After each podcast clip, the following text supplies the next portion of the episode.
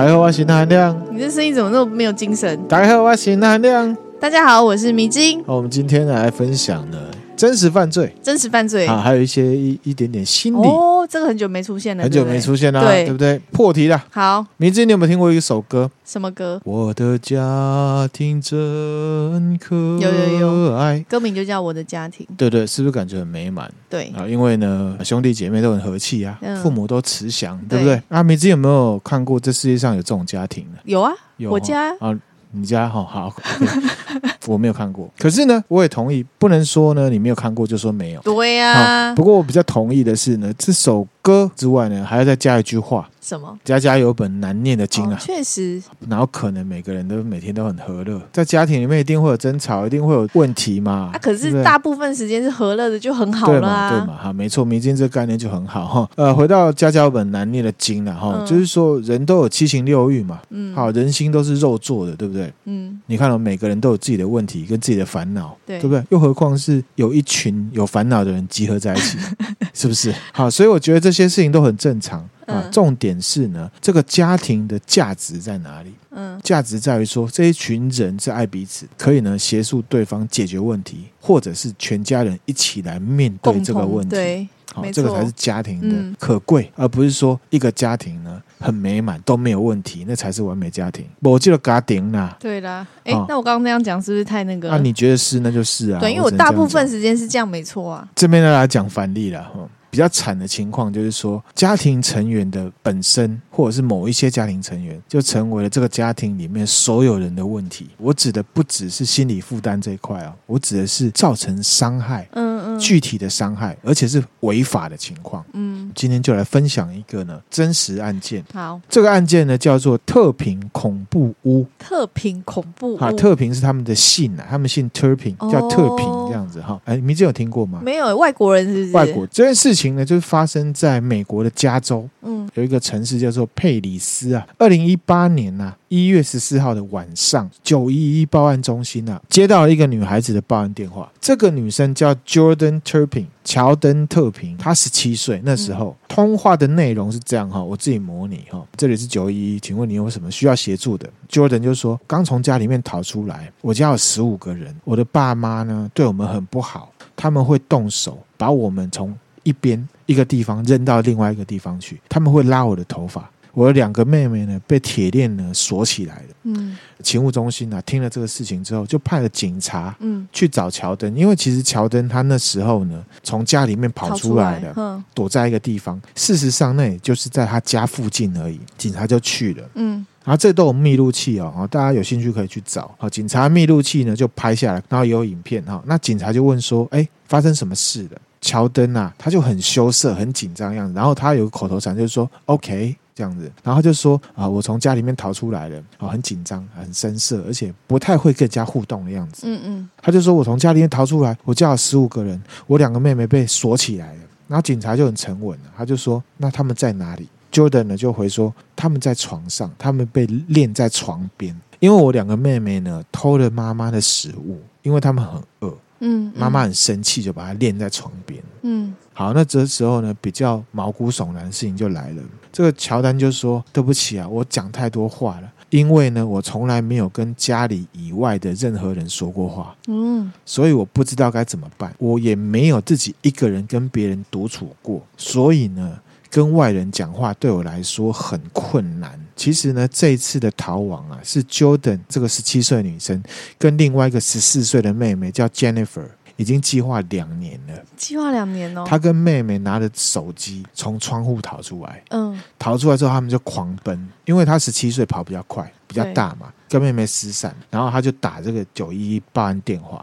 这代表什么？你知道吗？他们长期被限制行动，被关起来。接着呢，Jordan 就在这个密录器里面讲到说，逃出来这件事情是我这一生中做过最恐怖的事情，我真的很害怕。嗯，乔登呢，他还拿着手机给警察看，Jordan 就说我没有所有的证据，可是呢，这里有我妹妹们的照片。嗯，我们都很脏，我们几乎不洗澡。嗯，那个警察就问说：“你妹妹怎么会是这种情况？是你父母亲把她练起来的吗？”嗯，Jordan 就说：“对，这样子之后，警察就带着乔登呢去到他们家，进到家里面之后，警察吓一大跳，因为家里面非常非常的乱。给你看一下照片，家里面是长这样。哦天哪！然后他们家外观是这样，真的是外观看起来是漂漂亮亮，其实是不错的房子。对啊，好，图文分享给大家。警察进去之后吓一大跳，他就看到说家里面非常的脏乱，嗯，有恶臭，堆满了垃圾。看到这个家里面呢，还有其他十二个小孩。十二个小孩很多哎，然后调查之后发现说，其中一个小孩已经被限制行动，被练住一整个礼拜了。嗯，然后所有这些小孩都营养不良。当时哦，最大的小孩二十九岁了，二十九岁，可是因为营养不良，只有三十七公斤，所以一开始并没有人发现说这是成人。就觉得他还是小孩，小孩，还有另外一个十二岁的小孩子，他的体重大概是一般平均七岁小孩的体重。哇塞，天哪，好可怕哦！很可怕哈、哦。嗯、然后呢，小孩子身上都有被殴打的痕迹，嗯、而且这些小孩后来被问了，他们一年只洗一次澡，而且这十三个小孩里面被发现的当下，有七个已经是成年人了，也就是十八岁以上。嗯，最大的九，刚刚有讲，最小的两岁。父母到底干嘛、啊？当时的检察官透露啊，里面有好几个小孩子。因为身体长时间遭受到虐待，认知跟精神呢都有受损。嗯，从现场的证据来看，有一些小孩连上厕所都要带着锁链，而且这些小孩啊，教育状况其实不太知道，其中只有几个小孩有读写能力。嗯，他们有些人甚至不知道警察是什么啊。好，那这事情被爆出来之后，这个房子就被称为特平恐怖屋。嗯，真的很恐怖哎。那这个家庭的爸爸叫做大卫特平，嗯，一九六一年出生，妈妈叫路易斯特平，嗯，一九六八年出生。给你看一下他们长相。那这对夫妇面临的指控，第一个。经常殴打子女，包括勒住脖子跟施暴。第二个是把小孩子捆绑起来，一开始只是用绳子，后来用锁链。嗯，而且这种惩罚通常会持续好几个礼拜，或者是好几个月。然后呢，小孩子一年只能洗一次澡。嗯，然后晚上呢会禁止子女睡觉。啊，还不让他们睡觉？只有白天可以睡。怎么那么奇怪啊？对哈，等一下我继续讲就知道他们这个是有巧思的。哈他们呢是清晨四五点才能睡觉。然后父母亲就是正常晚上睡觉，嗯，然后呢不准玩玩具，虽然是不准玩玩具，可是他们房子里面有非常多没有打开包装的玩具，嗯，就是有可能人家送他的，但他没有给他小孩。这些子女洗手啊，洗超过手腕以上就会被打，因为呢你在玩水，嗯，还有这些小孩呢每天只能吃一餐，嗯，可是这些父母有时候会去。外面叫外卖或者是 Uber Eats 自己吃，小孩子不准吃啊！这个这些小孩从来没有看过牙医。嗯，最后一个就是什么？这些小孩缺乏基本的生活常识，有些小孩连警察是什么都不知道。他也没让他们去上学，对不对？没有，等一下我继续讲就知道了。好，那我继续介绍一下哈，这两个人，爸爸呢叫大卫，他是电脑工程师，他是维吉尼亚理工大学毕业，北拜哦。对啊，工作他在诺斯罗普格鲁曼公司。嗯。这家公司你可能不知道哈，这一家公司是全球第四大的军事工业工程制造商，全球最大的雷达制造商，而且它更早呢是在洛克希德马丁，就是呢航太制造业最有名就是什么军用飞机，美国很多军机都是洛克希德马丁做的，是好的公司，好的公司，而且他是工程师。对呀，二零一一年的时候，他的年薪啊超过十四万美金。天哪，折合台币呢是三百九十二万台币。嗯，这个我们可能比较没感觉，因为我们看美国的新闻都是看明星啊、大富豪的资讯，都是溢来溢去的，有没有？嗯，谁的资产好几亿，嗯、然后呢，啊，票房几千万、几亿、几亿这样子。嗯、好，我们这边大概讲一下，如果是十四万美金呢，刚刚有讲到，如果以汇率二十八来算的话，大概是三百九十几万的台币。嗯，还是没感觉，因为我们不知道美国大概怎么样嘛。这边来分享一下。根据美国商务部经济分析局的报告，二零二一年美国人个人平均收入平均啊，嗯，一年大概是六万三千四百四十四美元，折合台币就是一百七十六万台币，所以它已经是人家两倍了。各州又不一样，嗯，因为他是住加州嘛，加州水准比较高，加州的平均年收入哈。美金大概是七万六千三百八十六，折合台币是两百一十四万。可是它也是比人家高。对啊，哈，华盛顿 DC 啊，首都圈，嗯，是呢九万六千八百七十三，更有钱，对啊，大概是两百七十一万台币。最穷的在哪里？密西西比州，嗯，蓝调那里啊，南方啊，密西西比州呢，平均每个人收入一年是四万五千四百三十八美金，嗯、就大概是一百二十万台币左右。啊，这边岔题一下啊，我们轻松，因为有点沉重啊。嗯、现在网络上很多人在比薪水啊，对，PTT 上面也有啊，嗯、很多人年薪破百，然后说要找老婆，然后就被呛到爆，嗯、就说啊，你一百万啊，怎样怎样啊，你根本是乞丐，什么说什么在台北啊要养小孩要干嘛，一百万根本不够用之类的，然后就比来比去的。嗯、那网络时代呢，就会塑造起一个世界，那个世界呢，好像除了你本人之外，所有人都是随便躺着赚，都赚的比你多。哦，确实有这种感，会有这种感觉，你知道吗？就会给你一种我死一死算了的那种感觉。哈，这个我要分享哦。有时候就是那个网络空间的组成分子造成的。嗯，讲实在话，那含量我也可以在网络上留言说，我年薪破千万，而且工作很轻松啊。嗯，不用负责任。有时候这种是心理战啊。我高中的时候就遇过，我大学同学是联考的形式。高三的时候呢，同学都是约打篮球啦。打一打就说哦好累哦，然后就是说回家我回家一定要睡觉了，然后回家直接睡，只有我当真了。嗯，到联考出来，他们全部都考的超级好的，都比我好，至少 好，所以这是心理战，不要被影响。讲实在话，回归基本面，自己够用就好了。嗯，就是说建议各位听友呢，努力工作是对的，可是也要追求快乐，不要太去比较啦，你比不完啦。对啊。这比不完，这种网络文章看多了，其实对你没什么帮助，跟自己比就好了。追求呢，还是要努力追求，可是过分追求呢，我跟你保证，到最后一定会歪楼。而且还不一定可以达到你心里想象的那个目标。嗯，举例啊，那含亮个人的经验，那含亮大概七八年前嘛，也去算命啊，那时候比较意气风发一点啊，对自己也是有一点啊，正命不凡。那时候算命先啊跟我讲啊，先呢讲一下，那含量是文科男的哈，嗯，去算，他就跟我说呢，你就大胆的走出去啊，大胆的去创业去干嘛的哈，你的年薪我算一算啊，你年薪一年会有四百万啊。嗯。结果我真的出去了，结果嘞，到现在我还没有赚到过年薪四百万。所以呢，还是像我之前讲了，算命就好好选哦。跟你说四百万呢，有可能是说他可以在我身上赚四百万。分享给大家，反正这算命的是女的，在台北哈。如果听友要去算命的哈，如果是女的又在台北，可以来跟我核对一下是不是她。好，不要去浪费钱哦。好，好，那回到这个案件本身，刚刚那个就是一个比较级，就是说这一个大卫他其实是算有钱的，对啊，而且算是蛮有钱的，收入很好，收入很好。你看他房子也不错，也漂亮，外观也漂亮，对不对？而且房子里面也很大。讲实在话哈，嗯、那回到案件本身哈，到最后呢，这个大卫跟路易斯啊，对，这对夫妻被分别判了二十五年的徒刑。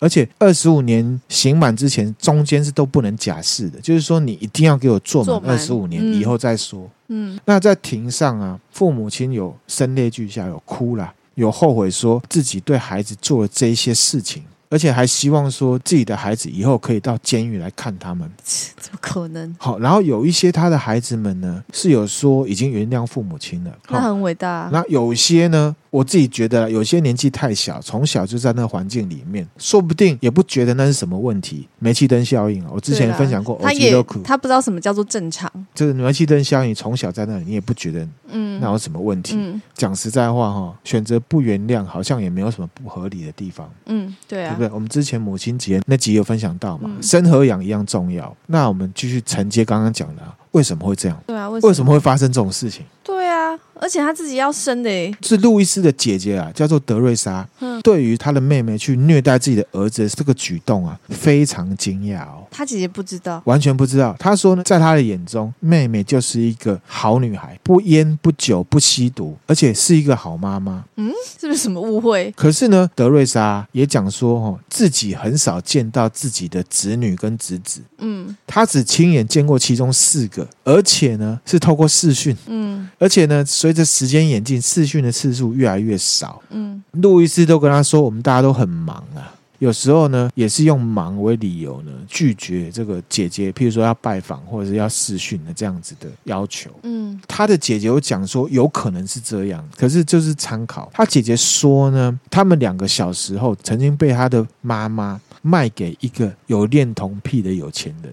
啊。就是有被虐待过。嗯，德瑞莎他就说啊，这个男生啊，曾经假装把钱掉在他手上，然后就要猥亵他。嗯，所以他觉得可能对妹妹有一些影响，也许吧。可是也有可能这个是姐姐想要帮路易斯呢减轻刑期的说法。嗯，只是说他讲的这个是确实有发生。那讲到这件事情啊，我就要讲 Cinderella Complex 灰姑娘情节啦，特别是针对女性。她说女性呢会无意识的去依赖强者，比方说男性。嗯，然后呢，在中间过程因为她会去压抑他们自己，而且他们会害怕呢，发挥他们自己的想象力跟创造力。嗯，然后他们就是会等着有一个强者来，希望有一天可以生活在这个强者的保护之下。嗯我们看很多公主的故事都是这样子，嗯长发公主哦，我等着有个白马王子来救我。这种感觉，或者是那个 Cinderella 也是这样子，嗯、这样子的情节呢，我们可以举例，其实不只是一种情节，这也是东方女性普遍会有的一个概念跟情节。嗯嗯，我们经常看到很多台湾的妈妈的女性角色在埋怨自己另一半没有出息嘛。嗯，其实有时候在他们言谈的过程里面，你也可以感受到灰姑娘情节在里面发酵的结果。嗯，就是说我对你期望很高，可是结果你却是这样。可是其实有时候你的期望落差，不见得是因为他真的表现的不好，可能是你的期望太高。嗯，嗯这个就是灰姑娘情节，然后会压抑到自己。有灰姑娘情节的女生呢、啊，通常会有一些深层的情绪问题，比方说缺乏自信心。嗯，会依赖，而且呢，这个是互为因果，也是导致灰姑娘情节本身的原因。部分的女生呢、啊，会偶像化男生，对男生产生呢不可能或者是不切实际的期待。嗯，然后这些不切实际的期待呢，更容易让这些人因为最终实际结果达不到预期而情绪受伤。他就会觉得啊，我就是麻油菜籽啦，我当初嫁给你，我怎么知道你之后会变这样？嗯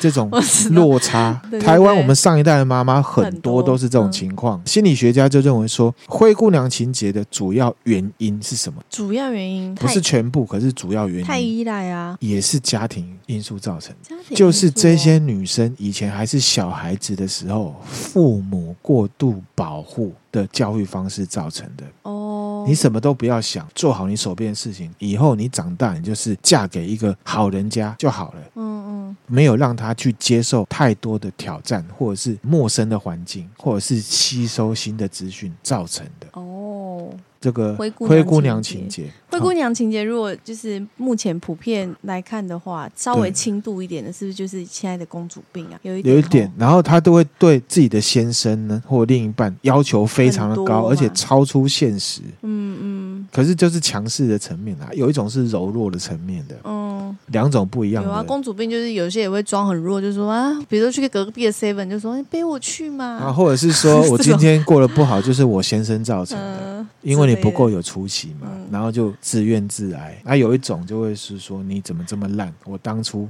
看你是个好青年啊、哦，我是瞎了眼才会嫁给你。对对对对对。其实这个有一些，当然不是说都不是跟男生有关。嗯，男生有的人很可恶，有的也是真的很没出息，有的是骗人。没错，我们要把 case 分开看，也是有有灰姑娘情节造成的。好，然后呢，这个心理学家继续讲哈，他说呢，在教育的这个层面呢，他说有一些父母会滥用呢对孩子的操控，嗯，就是他对小孩子的管理过严格，他会指责小孩子有自主性。譬如说，对一件事情，小朋友出现了一个父母亲认为不该有的看法的时候，你就会斥责他：你怎么可以这样想？这种事情本来就是这样啊！哦来了，就是本来就会去处罚这个，用言语或者是态度或者是真实的处罚去钳制小朋友的自主性跟他的创意。嗯嗯，被训练久了，他就会怎样？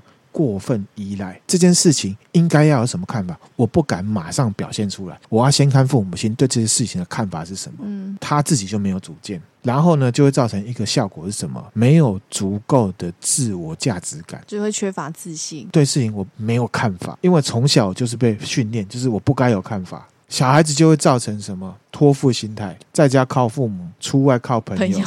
反正出去就不是靠我就对了。遇到事情我永远不会是第一个跳出来的，我也不会是扛责任的那个人。天塌下来有其他人会扛着。好，这老公如果他肩膀不够硬，塌下来的时候你就开始灰姑娘情节了，嗯、就是说啊，我得去拍面啦，我当初就是要痴迷啦，我叫你骗去啊啦，安诺安诺，就会变成是这种情况。同时呢，这个心理学家有觉得，其实也有一个状况，是因为社会价值观过度男权造成的。对，确实。哦、他说呢，呃，女性普遍会受到社会的轻视，损害他们的自信心，嗯，也会导致灰姑娘情节。嗯，比方说我们刚刚讲那个童话故事，电视都会这样一一直演，啊、会不会教育小朋友是这样的感觉？会啊，会啊，就是我是公主，长大就真的变公主，然后呢，你遇到的都不是王子，都是王总，是不是？好，所以呢，这个真的很难，这个是跟教育有关的。嗯，我们就要讲这种价值观的东西啊。其实长辈、父母亲、老师、电视、电影都一直在重现这些价值观的时候，真的要教育我们子女，就要帮他导正，对，或者是说让他有一种这世界上不是这样的，嗯嗯的这种那个。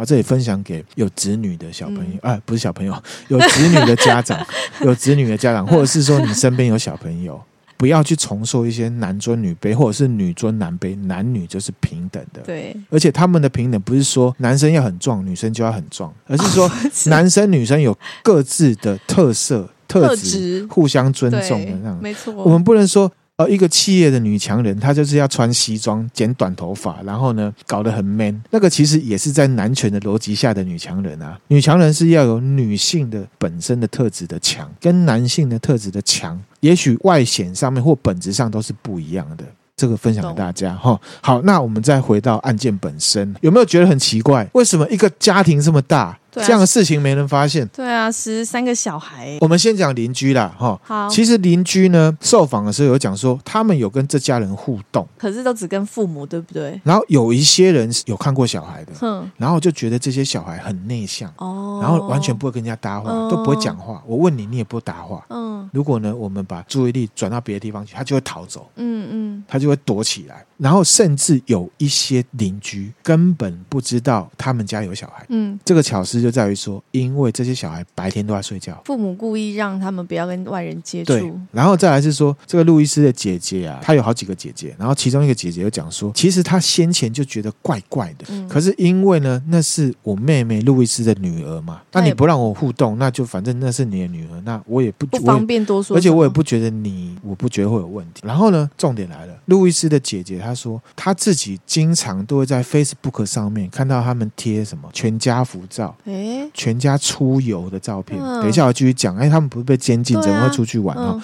就让他觉得说这家人是一个幸福的大家庭。嗯嗯，表面是这样子。对，然后甚至这两个人被捕的时候，这个男生大卫的爸爸还说：怎么可能？他们家庭这么幸福？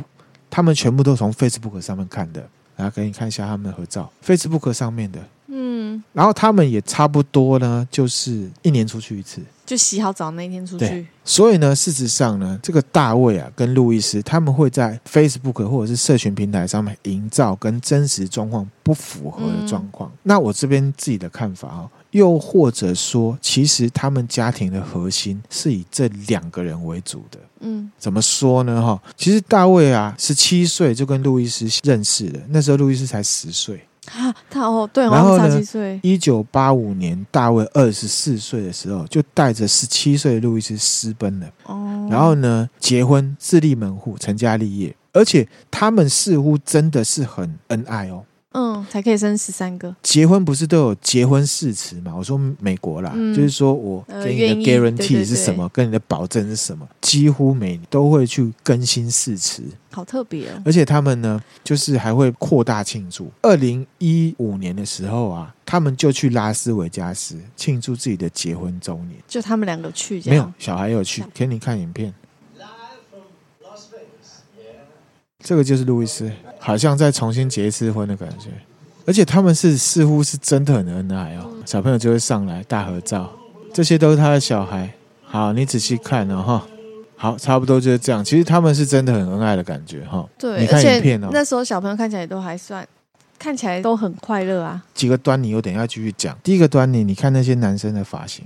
都跟他老辈是一模一样的。对。然后呢，女生虽然没有，可是这些女生的发型原则上也都是同一个发型。嗯，两件事情你大概记一下。你看他们这影片这样，是不是觉得他们是很美满的家庭？对啊。那至于他们是不是真的一年只出去一次，这我不确定。可是他们是有出门，而且只要是在外面的时候呢，就是光鲜亮丽，而且看起来幸福美满。嗯。然后你看他们的所有这些出游照片，他们都是几乎都是穿一样差不多的衣服。然后呢，发型男生都是跟爸爸一样这种西瓜皮，然后女生跟妈妈虽然不一样，可是就是差不多这种发型啦，就是长发，然后可能会编两个辫子。好，你看到，因为这个家庭 Facebook 上面看起来这么和乐，外人看起来就觉得一定不会有问题嘛，啊、一定是很快乐嘛，而且还穿家庭服，对不对？他这个女儿逃出来报警之前。并没有人发现有任何异样。嗯，就像我刚刚讲，甚至有一些邻居根本不知道这房子里面有这么多小孩。嗯，你就会想说，哎，奇怪了，他们都不用受教育吗？去上学吧。嗯，那事情应该很快就会变康啊。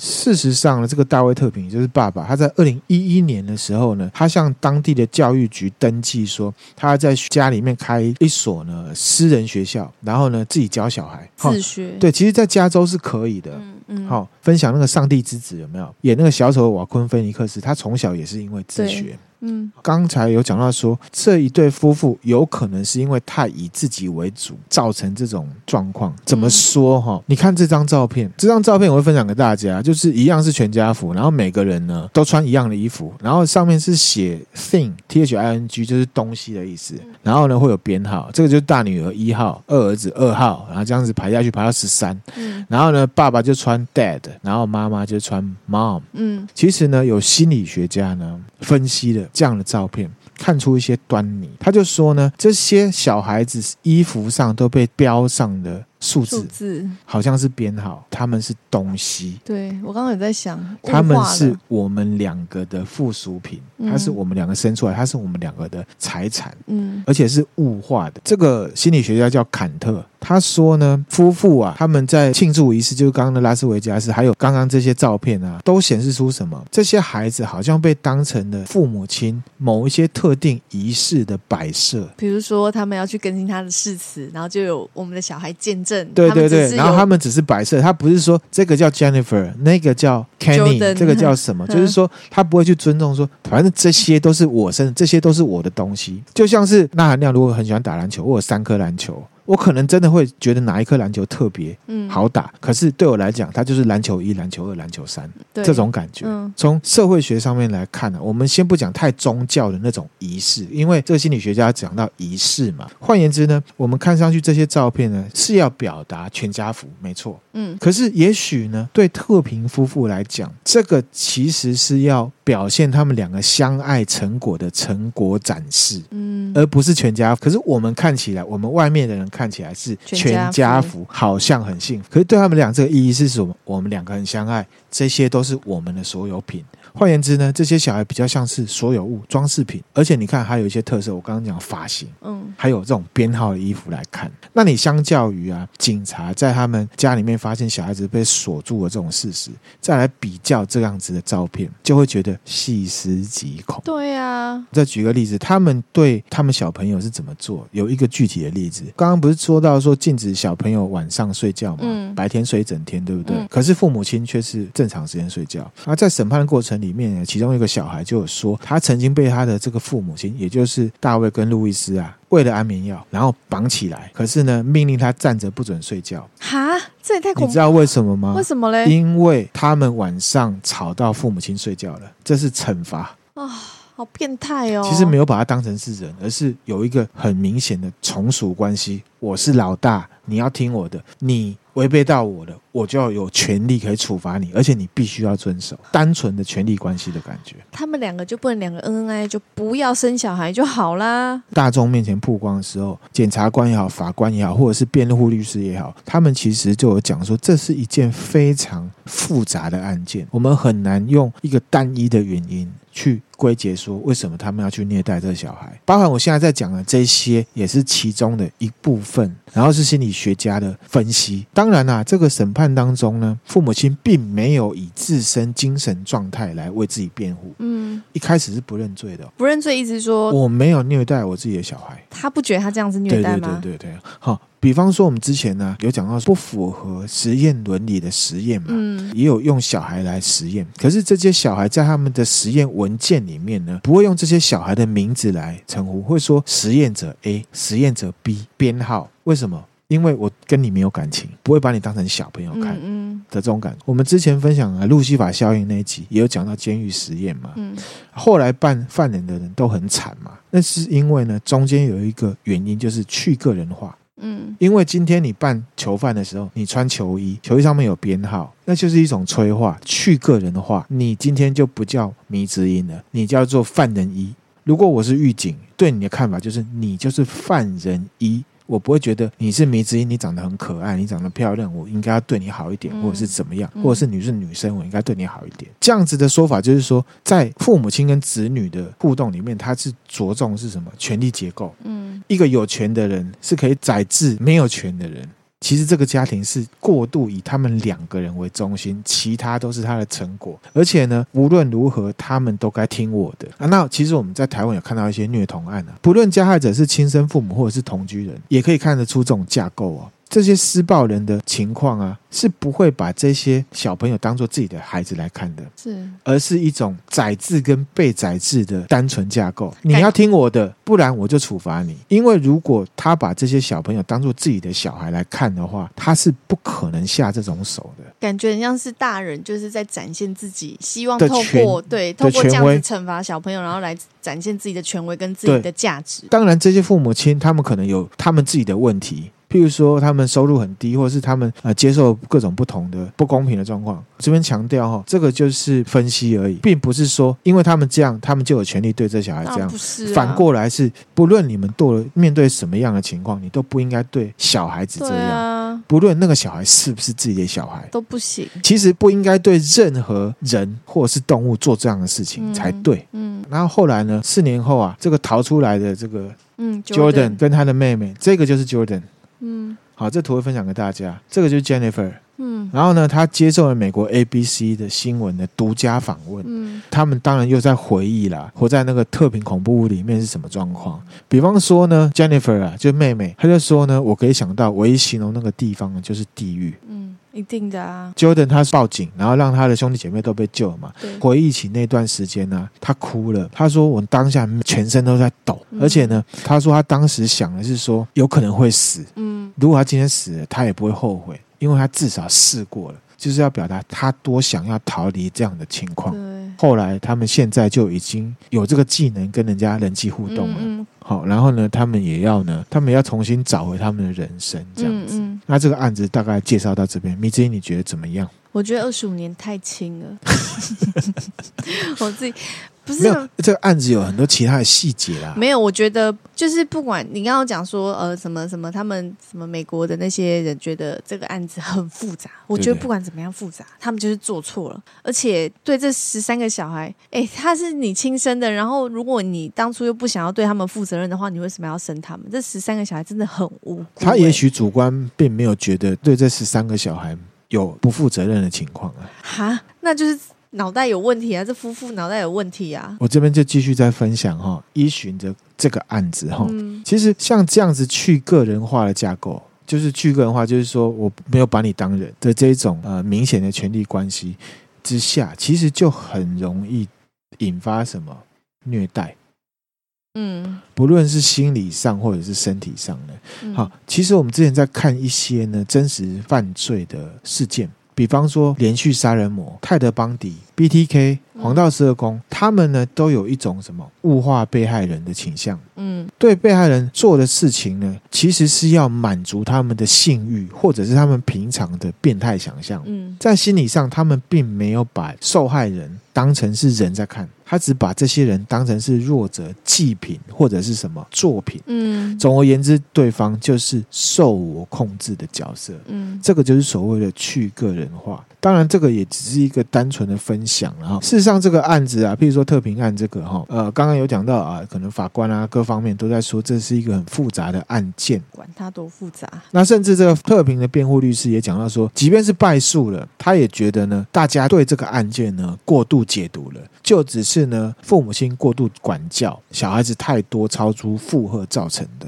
这律师，Are you okay？好了，就大概是这样子哈，这反正就是一个言论自由的社会嘛，大家就要有自己的一个价值观去判断这件事情，他讲的这个适不适合，或者是恰不恰当。那我们接下来就要来讲虐待这件事情。嗯，根据 BBC 啊有一个报道，他提到人们啊经常会把这个施虐者跟杀人犯联系在一起，可是其实呢，在概念上并没有那么极端。嗯，因为呢，虐待这种事情呢，在日常生活上是蛮普遍的。蛮多人会从伤害别人，或者是看别人呢在受苦得到快乐，并不是一定要连接到精神病患或者是杀人犯。一般人就会有这种情节跟倾向了。轻重程度是是？轻重程度。嗯，那他们可能会觉得说，看人家跌倒很好笑，或者是呢，在言语上呢给人家霸凌。好，比方说在网络上啊乱喷别人。哦。酸民，其实呢，酸民有时候也会是虐待者的一个情况。嗯，就是我不管你对不对，反正我就先说你不对就对了，嗯、在你身上泼一个屎，他就爽了。嗯，这种感觉。那或者是什么学校的霸凌恶霸？对，这个虐待狂啊，其实并不是指心理变态或精神有问题的人，因为精神有问题的人呢，并不是要获得快乐而去伤害对方不相关的人，他们只是要证明我可以对你这么做。然后呢，日常虐待狂是希望透过伤害你，言语上也好，或者是小小的事情也好，得到我的快乐、成就感，嗯，凸显自己的比你厉害的地方。对对，然后得到自己的快乐，这样子，这个是两者的分别。我觉得哈，有这种心态的人哈，那就代表你真的没有很厉害，因为你必须要靠这样才能证实自己很厉害，那根本就是鲁蛇。对了，没错哈。那总之呢，我是要分享说，虐待这个东西啊，嗯、别人的痛苦得到自己的快感这种事情啊，是一个我们脑袋里面寄存，每个人都有，而且是一个危险的东西。那这样特质是怎么来的？一样是 BBC 的新闻，就他就说，其实没有人真的知道谁会是虐待狂。看不出来，看不出来。嗯，然后也有专家推测，其实虐待是一种适应社会的一种方式。哦，嗯，比方说呢，虐待这种方式呢，是可以协助人类呢在狩猎的时候杀动物，你比较杀得下手，跟基因是有关的。嗯，跟动物搏斗或猎杀动物，才有食物吃，才有食物吃。嗯。然后也有人认为呢，虐待就像我刚刚讲霸凌架构，虐待呢是在从以前的社会就是有一种病态的状况，可是确实是这样执行，就是说我借由虐待别人，我可以呈现出权力结构。嗯，我可以虐待你，代不代表我比较强？我虐待你，可能在社会结构上不见得是我想虐待你，而是我想要告诉另外一个第三人说我是很强，你不要来惹我，我虐待他给你看，代表我是有权利的。精神科学也讲到说，这个虐待也有可能是一种生存策略。嗯，是呢，以前很难生存的那段期间呢，引发出来培养起来的。譬如说，当某一些食物啊变得很少的时候，资源变少的时候，我们人类啊传递血清素的水平就会下降。嗯，我们的血清素含量比较少的时候，就比较愿意去伤害别人，而且伤害别人就会变得比较快乐。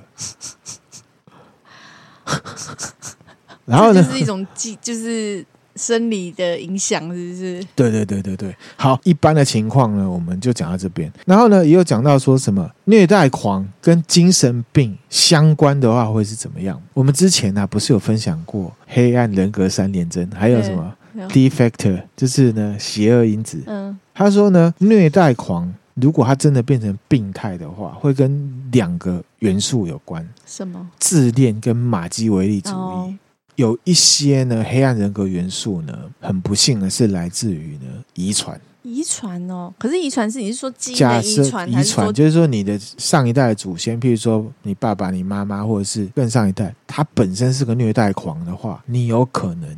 也会是虐待狂，也会是虐待狂，可是比重大概只占百分之八而已。嗯，所以呢，你是虐待狂，你怪的还是要你自己，还有什么？社会教育、家庭教育，还有你个人的自我认知。嗯，这样子，这难怪，嗯，这难怪有些人都会觉得他是来自于对方是来自于家暴的环境，很有可能他自己未来也是。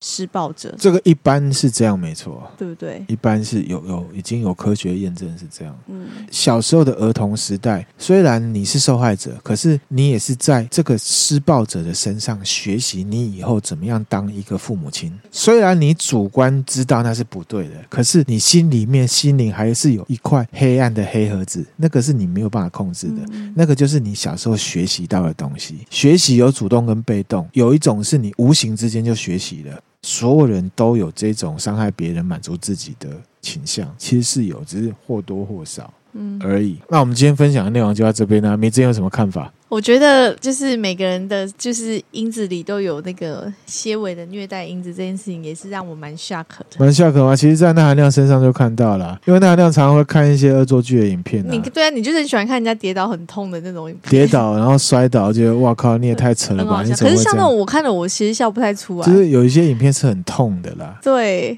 我无法。那那样就是马基维利比较强。那如果又加上。这个有这个倾向，我可能是会有虐待狂倾向吧，所以大家应该要替我担心，是？可是其实呢，在生活上、工作上，迷之，你有感觉到那含量是虐待狂很重的人吗？哦，倒是没有，完全没有啊，对对对，反倒是有一些人很明显。嗯嗯，不过我觉得就是虐待这两个字可能有点，我们讲虐待啊，会觉得说这是一个很极端的词。对对对。可是其实我们刚刚在讨论这个虐待，是指说从别人的痛苦当中获得快感的这件事情。对对对。那我们讲到虐待，你可能就有画面，就是说我拿皮鞭抽人家，或者是说我今天把他推到一个万丈深渊里面让他摔死，就真的一定要。这个也是虐待，可是不见得是这么极端的那种方式。跟我们现在讲每个人有一点因子，那个是对啊。譬如说有一些见猎欣喜的人啊，譬如说他看到外面有人发生了什么车祸什么的，他可能不会马上觉得说啊，这个人应该很危险，或者是这个会不会造成交通的阻塞，而是他会转过身，赶快跟人家讲说：“欸，我跟你讲，我现在看到一个车祸超严重，然后那个车头都被撞烂，然后人被撞飞了。”就是他的重点会在这里。